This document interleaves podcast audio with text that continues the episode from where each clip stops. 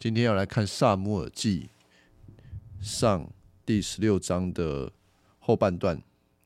前半段呢，我们谈到的是大卫被高立为王，然后这个高立感觉上是一个有一点不是很公开的啦，但不意味着没有其他的人，不像是扫罗的高利是在。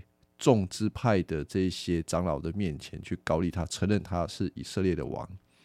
这一个高丽相对而言是一个很小的，在一个很小的地方，然后在一个很小的家庭。这个家庭在整个圣经沙漠耳记上的前面完全没有听过，没有人认识一个人叫做耶西的。那这个时候竟然是到这个耶西。的家庭里面要去高他的儿子，那到底要高哪一个儿子呢？也都不知道啊。但是按照人的常理，哈，我们通常会想说，一个家庭里面如果要挑选一个领袖，一定是找老大啊，你不会去找那个最小的。但是我已经讲了，这个是按照人的常理。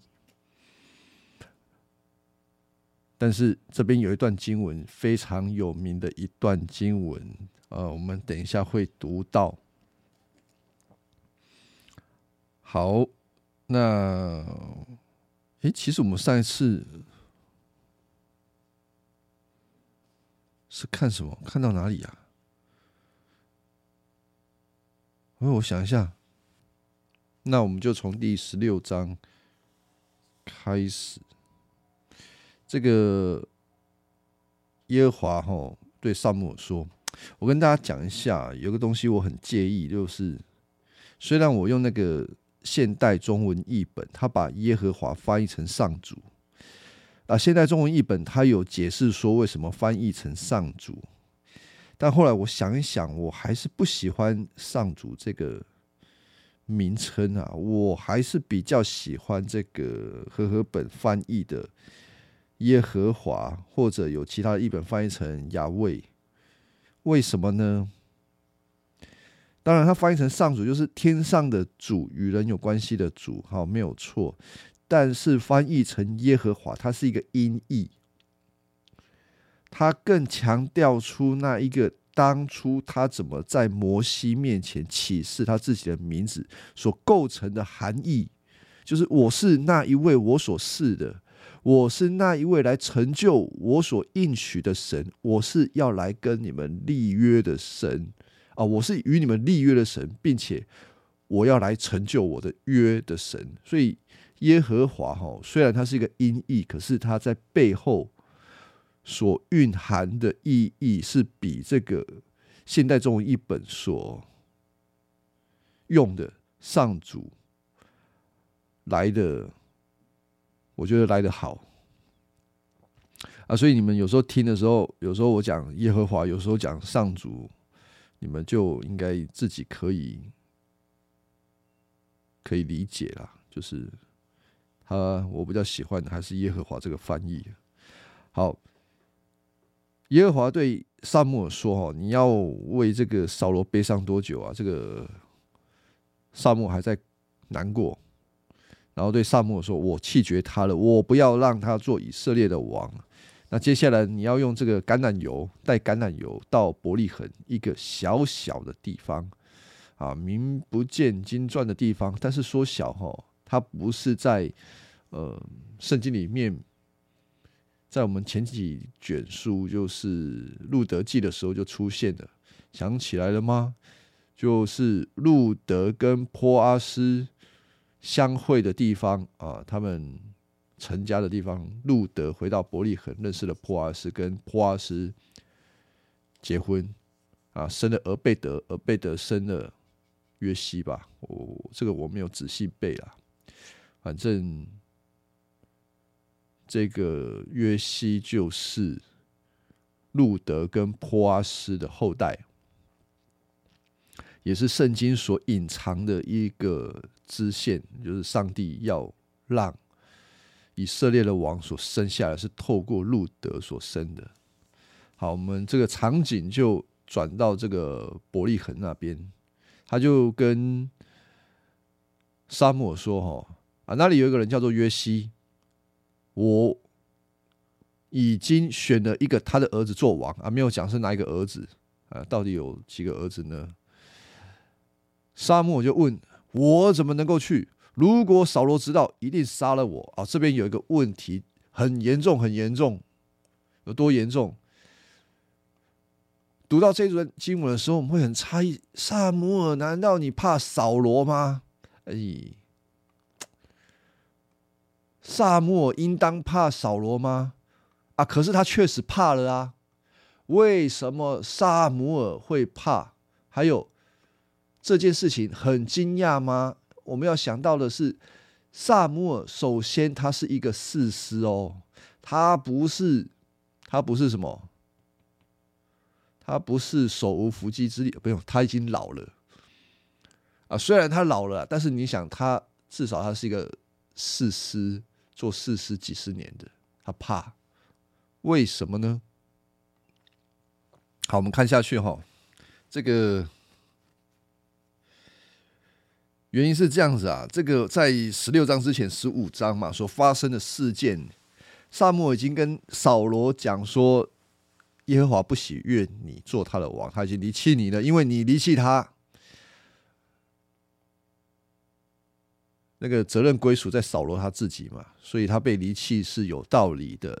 然后接下来是就产生了一连串的说谎，然后一连串的对话，显出扫罗这个人他心中最爱的不是耶和华。他心中最爱的就是他自己，所以他也爱他的王位，他爱死这个王位，他喜欢权力的滋味，他喜欢受人肯定的滋味，他爱这个胜过于耶和华，所以这个东西被称之为偶像。这个王位就是他的偶像。当一个人敬拜偶像的时候，那一个偶像会操纵他，要他活就活，要他死就死。他会为了这个偶像付出他所有的一切，不计任何代价。都是这样子，所以上帝非常非常的严格的要求他的百姓不能拜偶像啊！把这个一直到新约都是如此，不要拜偶像。但我们今天总是在想说，那个偶像难道就是叫我们不要去拜拜，不要去拜别的神明吗？哦，不是的，外在的那个神明只是一个外显的，其实偶像会拜偶像。的那一个动机、那个渴望，或者那个恐惧，强迫你去拜那个偶像的那个东西是更恐怖的。但我们没有透过真理，是不容易分辨我们的内心有这种东西驱使我们去拜偶像，然后呢，我们被这个偶像抓得牢牢的。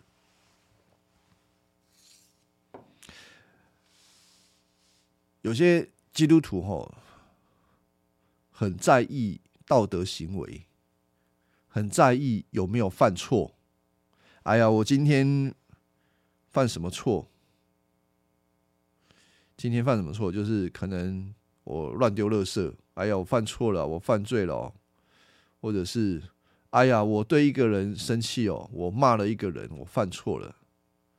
我还听过有的基督徒，我们在分享的时候，我说：“哎呀。”你最近有没有什么过错？然后想了半天啊，有有有有，我我去上厕所的时候出来，我忘记把灯给关了。那有些记录说，哎呦，我们很诚实说，哦，我对那个女生多看了几眼呐。我不是说这个东西啊，我的意思就是，其实这个东西没有很重要。你你跟我讲，你对一个女生多看几眼，你跟我讲说你。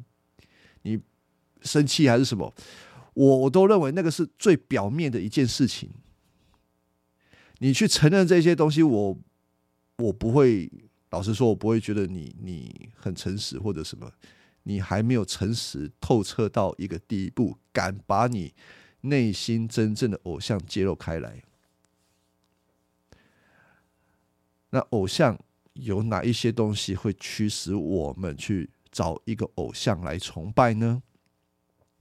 通常有几个偶像的制造机啦，一个叫做认同，一个叫安舒，一个叫权力，第四个我忘记了，我不知道有没有人那个有没有人知道？认同、安舒、权力，就这三个，我们讲就这三个而已。它会让你，你为了得到自我认同，你会极其的努力，在别人的面前得到肯定。这个在什么人身上会很清楚的看到？在一些，我我我跟你讲，这每其实每一项每一个人都有绝对百分之百命中的，但是在某一些人身上是特别明显，明星。明星特别有这种偶像，他需要众人对他的认同，所以他非常的努力，要在台下、在幕后有很多很多的努力，为的是下一次得到别人的认同，说你是一个努力的，你是一个很棒的，你的歌声、你的才艺、你的舞蹈、你的演技。当你做一件事情是靠着别人的是透过需要得到别人的认同去。做那件事情的时候，他会对你产生一个强大的推动力，他很有力量哦。大家可以绝对肯定这个事实，就是他非常的有推动力，他推着你往前努力。但他有一个一样的副作用，这个副作用是什么呢？这个副作用就是，当你失去它的时候，你就被好像被抽空了一样，就抽掉了，你整个人就空虚了，你什么一无都，你就一无所有了。这是副作用。还有，你透过这个，你不会持久，没有一个人可以一直努力，一直努力，用一百趴的努力，一直的往前进，他早晚有一次会崩溃。啊，那我们讲安舒啊，安舒是什么？就是你看他很努力啊，但是他努力的背后是怕麻烦，他想要努力得到一个永远安舒的生活。我有个朋友，他很努力工作，你不要看他很努力工作，他努力工作的原因就是我想要早点退休，他不喜欢工作，他超级不喜欢工作。他努力赚钱，就是为了赶快退休。这是安叔啊，还有权力，权力在什么人身上特别明显？我告诉你就政治人物，政治人物特别明显，就是搞东搞西，计算我要如何得到这个权利。还有第四个，掌控，我要掌控我的人生。我也我有些人很爱做计划，很爱做 SOP，很爱做很详细的计划。但是我跟大家讲，做计划绝对没有错。我们做一件事情是要有计划的，但是你把掌控到一个地步，他成为你的偶像的时候，你没有办法接受事情不按照你的计划进行，因为你会没有安全感。你需要掌控，你想要掌控自己的人生，你想要掌控自己的未来，同时为了你自己，你也会去掌控其他的人。所以，掌控的人哦，啊，会造成自己的痛苦之外，也造成你周围人的痛苦。啊，所以讲了这些哈，人心是一个偶像制造的机器，不断制造这些偶像。那扫罗嘞，在这四点里面。有一个，应该是这样子啊，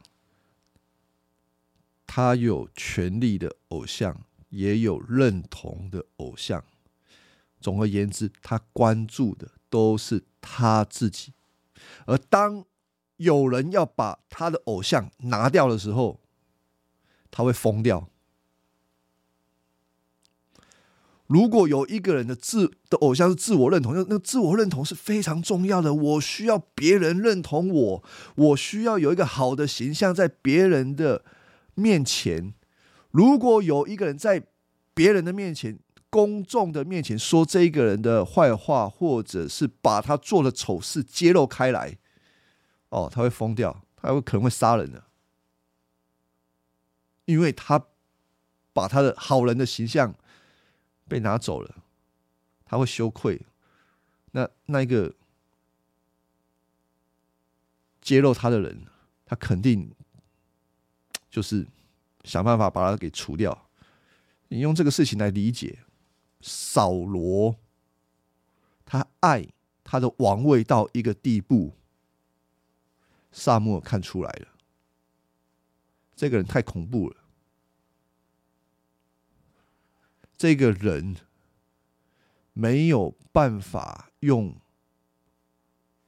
上帝的这个权柄来告诉他说：“你的呃，你应该要谦卑，你应该要顺从顺顺从神。”没有办法了，因为对他有效的就是他自己所要的东西。所以这个当。上帝对这个萨姆尔说：“哈，你去告耶西的儿子。”萨姆尔一定知道啊！如果让那个扫罗知道，这事情不得了了。而且，现在整个以色列国当权的就是他，他拥有最高的权力，没有人管得了他。当然。沙漠就认为说，他知道他会把沙漠给杀了。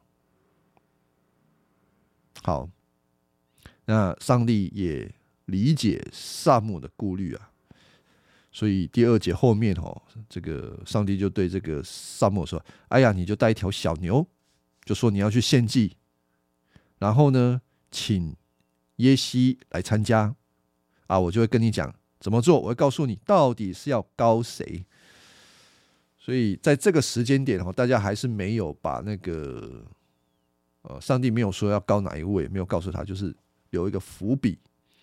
这这个伏笔也帮助我们测验神看的跟人看的往往不一样。第四节，沙漠就照着上主的话做了。到了伯利恒城里的长老战战兢兢的来见他说：“你的访问是带来平安的吗？”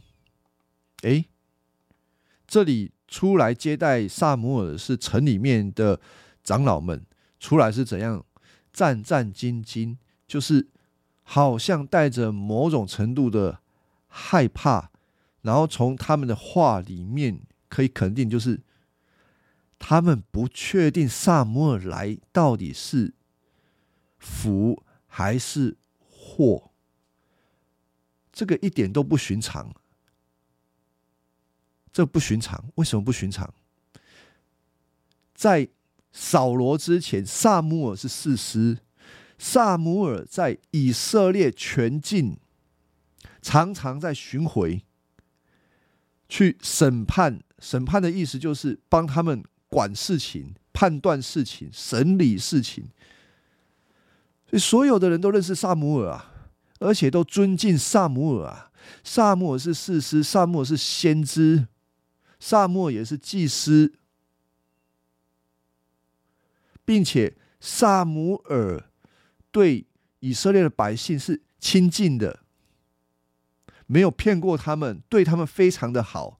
我们看这么多萨姆尔的事情，就知道他是一个很仁慈的人。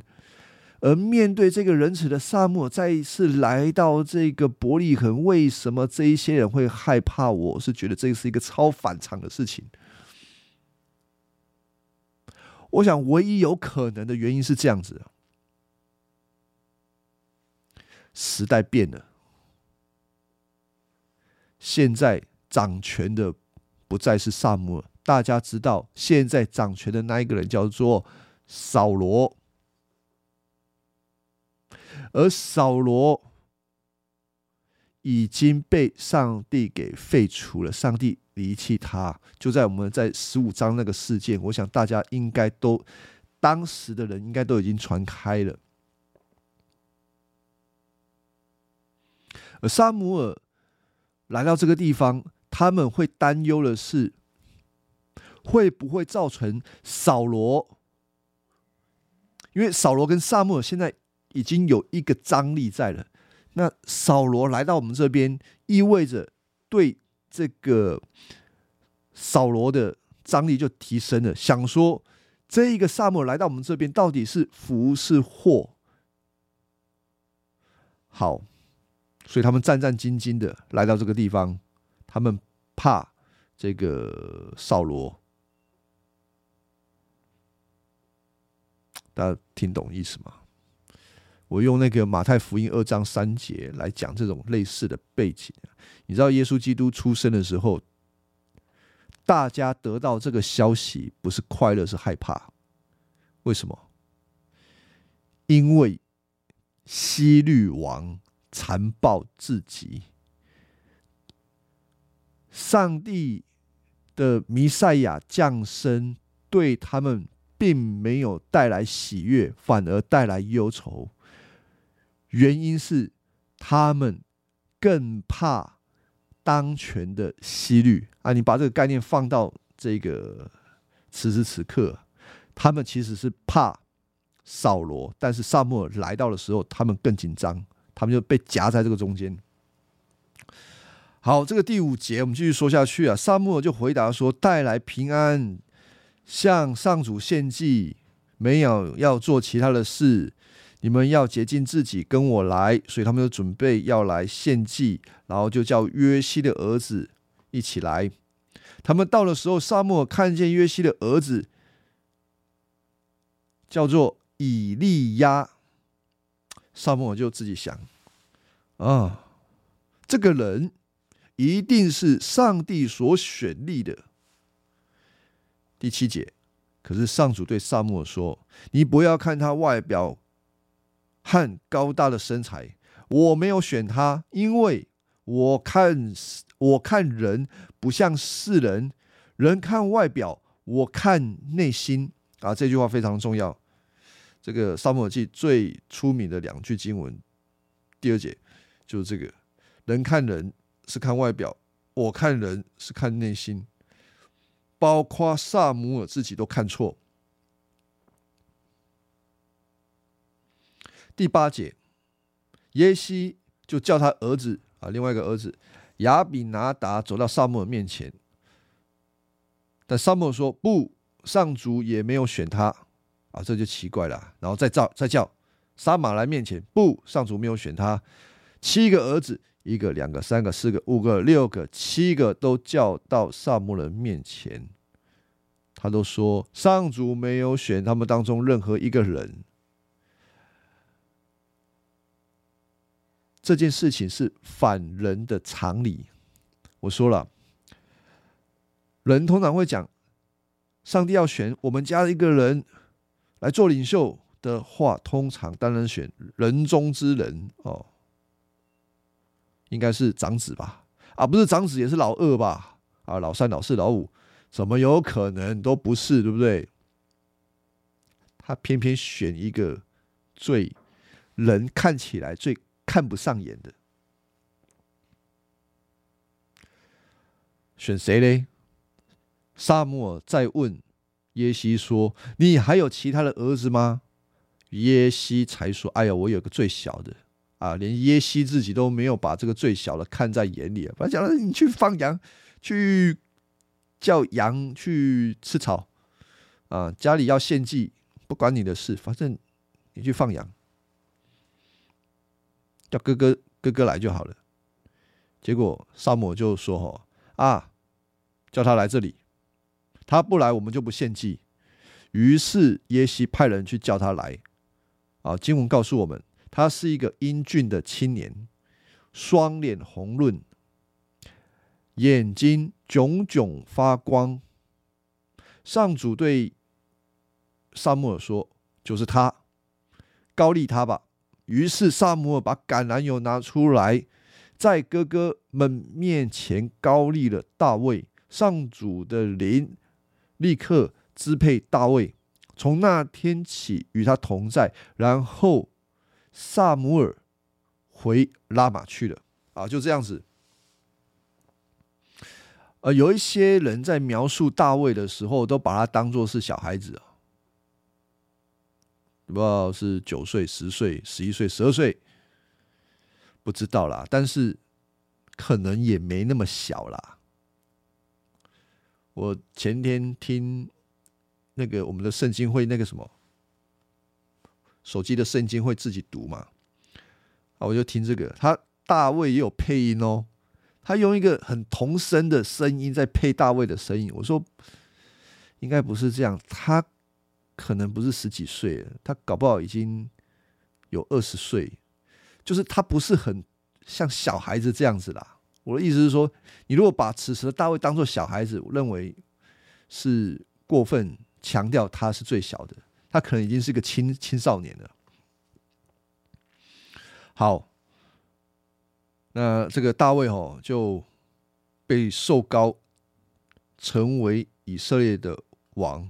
那一样啊，我们就会说啊，成为以色列的王，然后呢，然后他会一帆风顺吗？然后就突然那个上帝的灵降临到他身上，整个就变了一个人。很多人看到他就往下拜啊，把他拱起来吗？显然没有，没有这样的事情发生，反倒是，反倒是没事。就没事，至少这样看起来没事。然后接下来呢，发生的事情都是他的这一生，然后就就后面这一段啊，就是他都活在一个被追杀的，呃，被追杀的一个时间里面。所以，我们看上帝的同在是一个祝福吗？是一个一帆风顺的祝福吗？可能不是这样子理解。如果我们从人的角度会看，这个一点都不是祝福啊，因为他接下来就是要面对一个极大的压力。他们的国家的王叫做扫罗，而且这个王极爱自己的权力地位。怎么有可能容让一个年轻人大卫，在他还在的时候就被高立为王？怎么有可能让他活得好好的？看起来一点都不像是个好消息啊！但是我们要想，上帝到底给大卫的祝福是什么？如果不是我们的理解这样子，那这个祝福到底最重要的是什么呢？我之前就讲。总结的答案就是：上帝要让那一个人更多的认识他自己，更多的依靠他，认识他是一位恩慈的神，然后过一个依靠他的生活。借着他依靠他，他就彰显了他的荣耀。所以在这个路途当中。不可能是顺境，反倒是逆境会重重。啊，是这样子，所以吼，基督徒的生活碰逆境，不但是正常，还是可喜悦的事。啊，记住，逆境是可喜悦的事。是帮助我们更多的依靠神。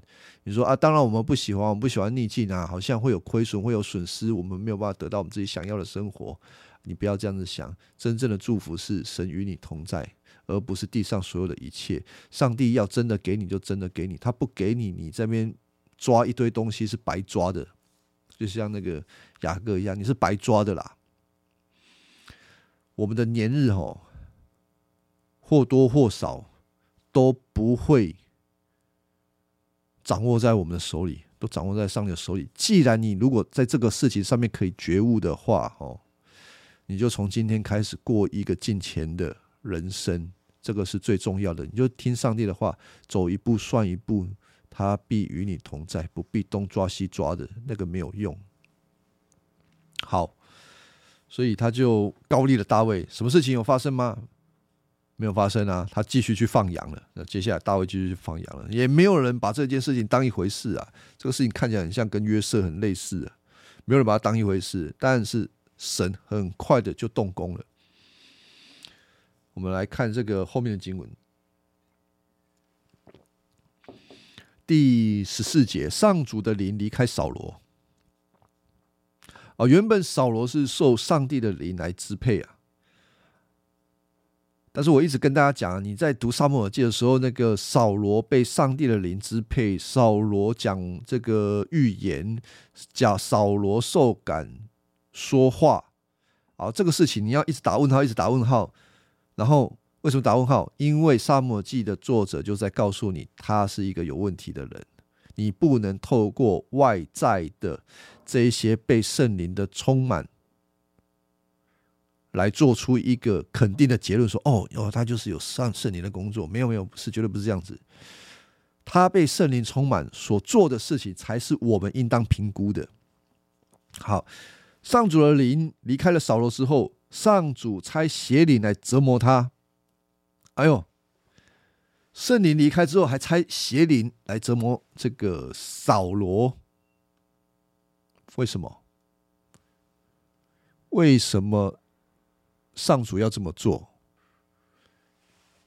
第一个问题就是，上帝差派圣灵，不是圣灵啊，邪灵，正不正当嘛？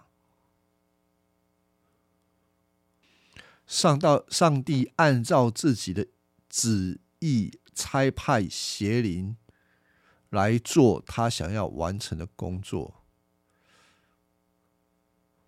这个中文翻译叫邪灵，啊，这个希伯来文也叫做这个，也是这个字啊，ra 就是邪恶的意思，但是它有其他的意思啊，它有时候是灾祸啊，我我不想要在原文里面都都圈着哈。上帝要用任何的工具来完成他的旨意，都是。好的，我先从上帝的属性这个出发点来认定这件事情，没有什么事情是不公义的。他有权柄做这件事情，而且他最终的旨意一定是好的。有的时候我们是把这个事情看得太短太浅，所以我们会觉得，哎，这个好像不符合上帝的属性。没有，他做任何的事情都是公义的。啊，为了他公益的荣耀，所以我说这个没有不正当的。上帝此时派邪灵搅扰扫罗，上帝也差派邪灵搅扰，不叫搅扰，引诱大卫犯罪。萨姆尔记还是啊列王记的样子，列王记就会出现了。大卫过得太舒适了。这个是《列王记》跟《历代志》在同一个事件当中两样的解释。以后我们有机会看啊，就是总的来讲，就是上帝去派这个邪灵去试探大卫，一试就倒啊！所以我跟我跟弟兄姐妹讲说：哈，你不要跟我，你不要跟我立什么誓言啊！你不要跟我说你一定能够守什么约哦！你不要跟我讲说你一定不会败坏，你一定不会犯罪，你一定不会怎么样子。我可以保持我的金钱，保持我行为上面的圣洁。我说哦，我这个人是没有不会发脾气的，我这个人是怎么样，很很有道德的。我没有什么偶像，我没有什么，我一定可以永远的爱神。我不听这些哈。哎呦，你我你们可能会觉得我对人的行为很消极，不是消极，就是我真的透过圣经看透了人的软弱，看透了人会很骄傲的说：“我很好。”那是因为上帝还没有试探你。我讲试探，有时候大家会误解啊。你讲试验也可以啦，讲试验比较不会觉得好像要那个。上帝只是没有试验你啊，他真的要试验你的时候，一试你就倒。他绝对知道你在什么地方软弱，而那个地方他一吹进去，你绝对跌倒啊，一定的。大卫被一试，骄傲的心马上就起来了。他做什么事情？数点以色列的百姓这件事情，上帝生气，然后降灾。你短期的看，哦，这是一件坏事吗？哦，不尽然。短期看是坏事，但长远的来看，看到什么？大卫谦卑下去了，他知道他人就是个罪人，他又悔改了。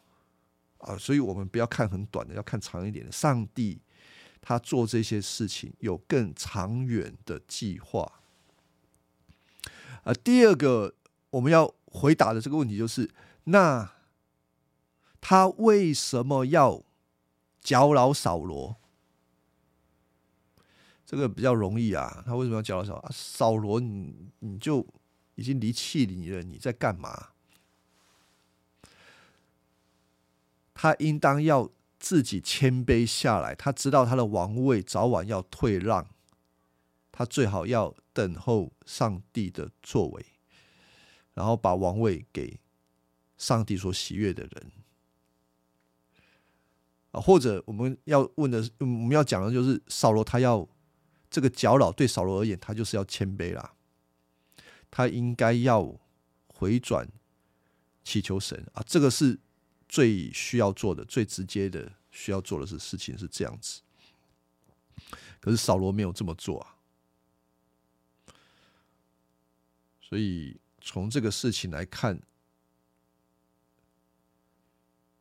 扫罗他是需要重新的认识神，但是他没有，他需要他需要这个悔改啊，但是他没有。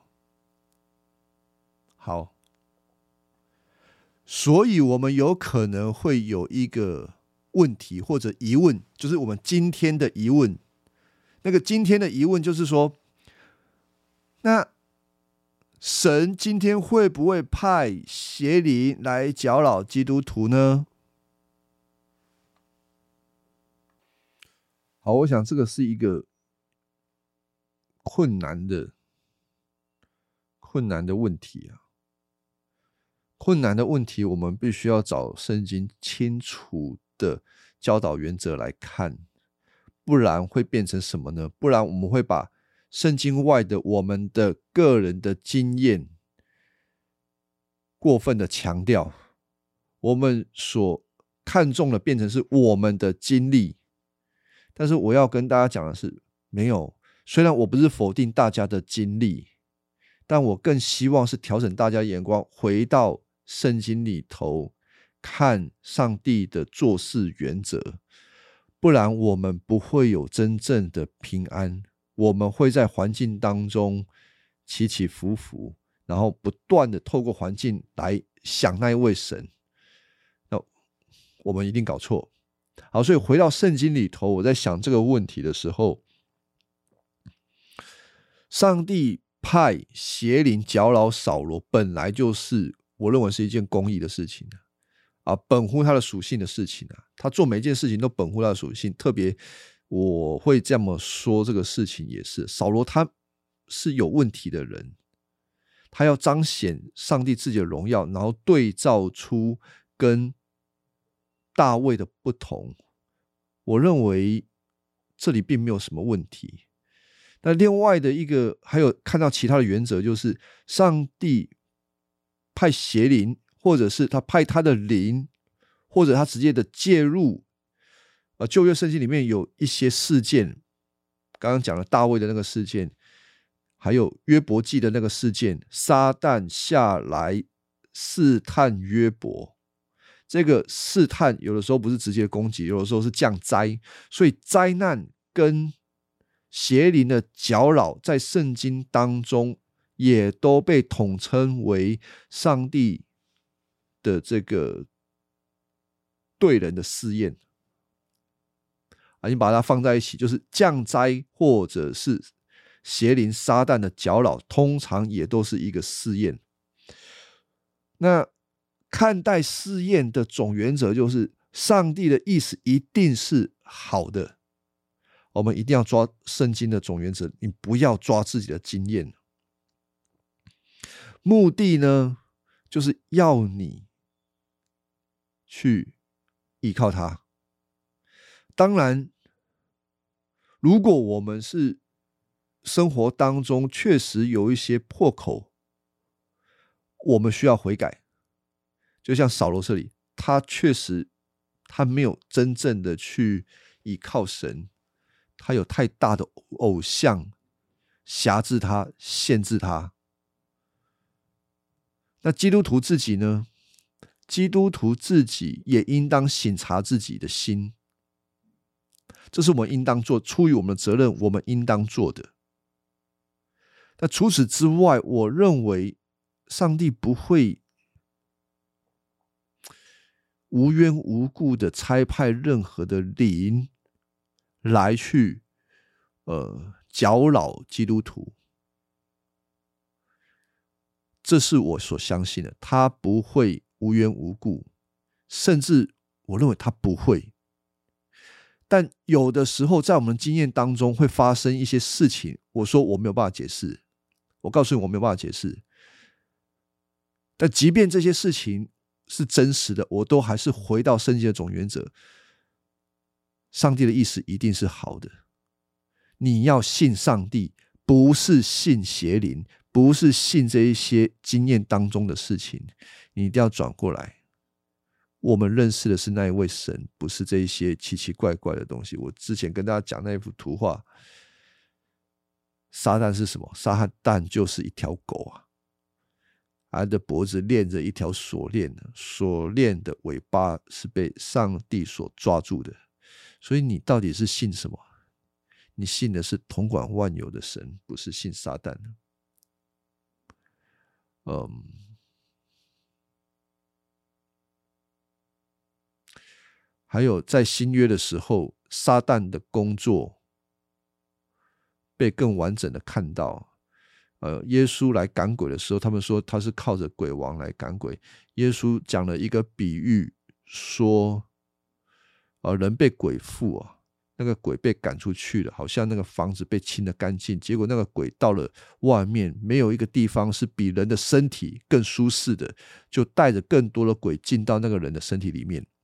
而如果大家有点印象的时候，去看这段经文，我总原则的来解释就好了。这段经文大概是人被鬼附、人被邪灵搅扰最清晰的一段经文，但是这段经文它真正要强调的东西是你的心要有神的道，你的心要有神的道，而不是空空的。所以从这个总原则上面，我们要想的是。我们应该思想的是神的话语、神的道、神的福音、耶稣基督他自己，而不是想这些东西。这些东西没有办法侵犯我们。我想这个是圣经给我们的总原则。那我还是在讲，也许弟兄姐妹有一些生活上面的经历啊，也许是真实的。我我跟你讲，我没有办法解释。但是在碰到我们没有办法解释的时候，我们要说。我们把它放下来，我们相信神一定是为了我们的益处，他有更美好的计划。我们所要做的还是相信他，信靠他。我觉得这是我的答案。好，我们继续把这个第十六章给看完哈。第十六章啊，就邪灵来了，这个扫罗就头痛啊，就搅扰他，他快气笑了。然后呢，第十七节，扫罗就跟这个卫兵说：“哎，你帮我找一个可以弹琴的人啊！在他们古代的时候，认为弹琴是有驱魔的作用啊。”那个侍卫就说：“哎呀，伯利城那个耶西有个儿子，很能弹琴哦，英勇善战，英俊，有口才，哇，讲了一堆的优点啊。上主与他同在哦，哦，这个是关键词，上主与他同在啊。为什么知道上主与他同在？我相信萨姆尔。”高大卫这件事情已经传开来了啊，所以才会说哦，上主与他同在。我不知道这个扫罗这个逃个叛逆啊，他可能也没没没想那么多，因为扫罗真的笨笨的，好就哦，那赶快啊，把这个大卫叫来啊，就把这个大卫叫来啊。大卫就是来到这个扫罗那个地方啊，扫罗也很喜欢大卫，因为他的外表看起来也是很英俊，啊，很英俊。然后就选他做拿兵器的侍卫啊！记得那个拿兵器的侍卫是与王最亲近的人，因为你拿兵器嘛，万一你要刺，你不信任他，哎，你的刀子拿在他的手上，万一他刺杀你怎么办？所以拿兵器的有这个作用。扫罗就派人传话给大卫啊，说：“哎呀，我很喜欢大卫啊，让他留在我这里啊。”然后那个时候他就常常留在扫罗的身边。邪灵附身的时候，大卫就拿竖琴弹琴给他听。啊，邪灵就立刻离开了扫罗，扫罗就觉得很舒畅舒服。好，事情就是这样子啊，所以哈，这个最后面弹琴这个事件要告诉我们什么事情呢？这两个人在耶和华眼中的地位是什么？一个是派邪灵教导他，一个是上帝所喜爱的。当他弹琴的时候，赋予他琴声。能力把邪灵给驱赶。这两个人，一个是受宠的，一个是被厌弃的。这里要表明的事情是这个：这两个人的对立从这边开始。当然，我们今天看到的是，在新约，耶稣基督凭着他们他自己的能力就能够赶鬼，因为他是上帝自己。而今天我们相信，我们能够。胜过所有一切的这些黑暗势力、撒旦、邪灵的入侵，也是因着基督在我们心中，他比所有的权势都来得大。所以我要再说这一句话，就是：也许我们当中有些经验，但是这些经验，你不要过分的怕他。回到圣经里面，你相信上帝的应许。他要的是你更多的去依靠他。好，我们今天就先讲到第十六章。